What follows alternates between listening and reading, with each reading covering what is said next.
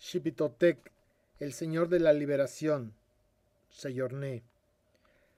Al descubrir, gracias a Xochilpili, que la piel del cuerpo simboliza la materia que el hombre debe de sacrificar para realizar su salvación, sabemos que la acción de la penitencia está considerada como un desollamiento progresivo. Esta comprobación descubre, de pronto, el sentido de la más hermética de las individualidades náhuatl, el llamado Nuestro Señor el Desollado, Xipitotec, cuyos atributos y funciones, aunque aparentemente contradictorias, concuerdan sin embargo, todos por hacer de él el Dios de la liberación.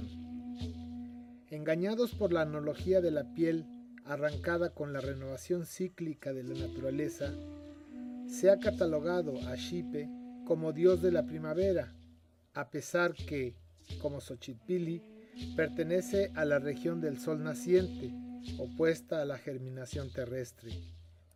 Por otra parte, Sagún no dice nada que pueda interpretarse de tal modo, limitándose a referir que atribuían a este dios las enfermedades siguientes. Primeramente, las viruelas, también los apostemas que hacen en el cuerpo y la sarna, también las enfermedades de los ojos. Singulares para un dios de la vegetación, estas actividades son perfectamente explicables por el simbolismo de la penitencia. En efecto, si se tiene en cuenta que el quinto sol nació de un cuerpo invadido de pústulas, se comprueba que éstas son en realidad los signos anunciadores de la aniquilación del despojo que tiene al espíritu. La alusión a la enfermedad de los ojos se explica quizás por una misteriosa imagen que aparece constantemente en la iconografía mesoamericana. El acto de reventar un ojo o un ojo fuera de su órbita. Lo mismo que los tumores, el ojo reventado es uno de los atributos más fieles de Sholot y es, probablemente, que se trate del símbolo de la vista exterior sacrificada para alcanzar la suprema clarividencia.